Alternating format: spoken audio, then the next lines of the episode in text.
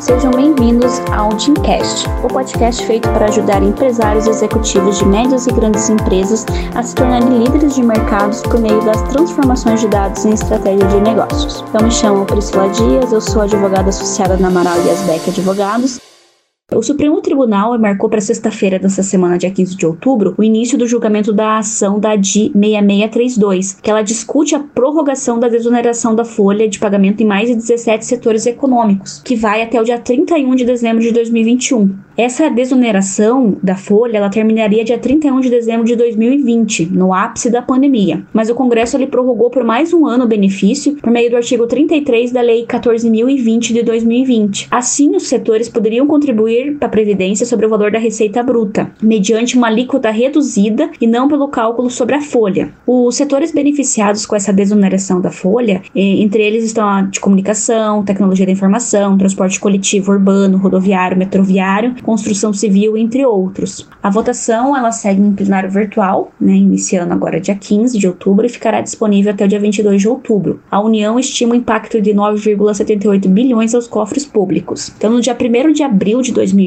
o presidente Jair Bolsonaro editou a medida 936 de 2020, que instituiu o Programa Emergencial de Manutenção, Emprego e Renda e a desoneração da folha de pagamento das empresas. Permitiu ali o adiamento de recolhimento de alguns impostos. A MP ela foi convertida na Lei 14.020 de 2020, o presidente Bolsonaro ele vetou a prorrogação dessa desoneração da folha. É, o presidente alegou que não havia previsão orçamentária para renúncia e violando assim a lei de responsabilidade fiscal. O presidente, para justificar o veto, ele alegou que os dispositivos que acarretam a renúncia da receita sem o cancelamento equivalente de outra despesa obrigatória, sem que esteja acompanhado de uma estimativa do impacto orçamentário é, financeiro, ele violava o artigo 113 da ADCT, o artigo 14 da Lei Lei de Responsabilidade Fiscal e também o artigo 114 da Lei de Diretrizes Orçamentárias para 2020. Então, em dezembro de 2020, a AGU protocolou na STF ação contra a manutenção dessa prorrogação com pedido de liminar. E essa liminar nem, nem sequer foi analisada. A AGU alega que o artigo é inconstitucional,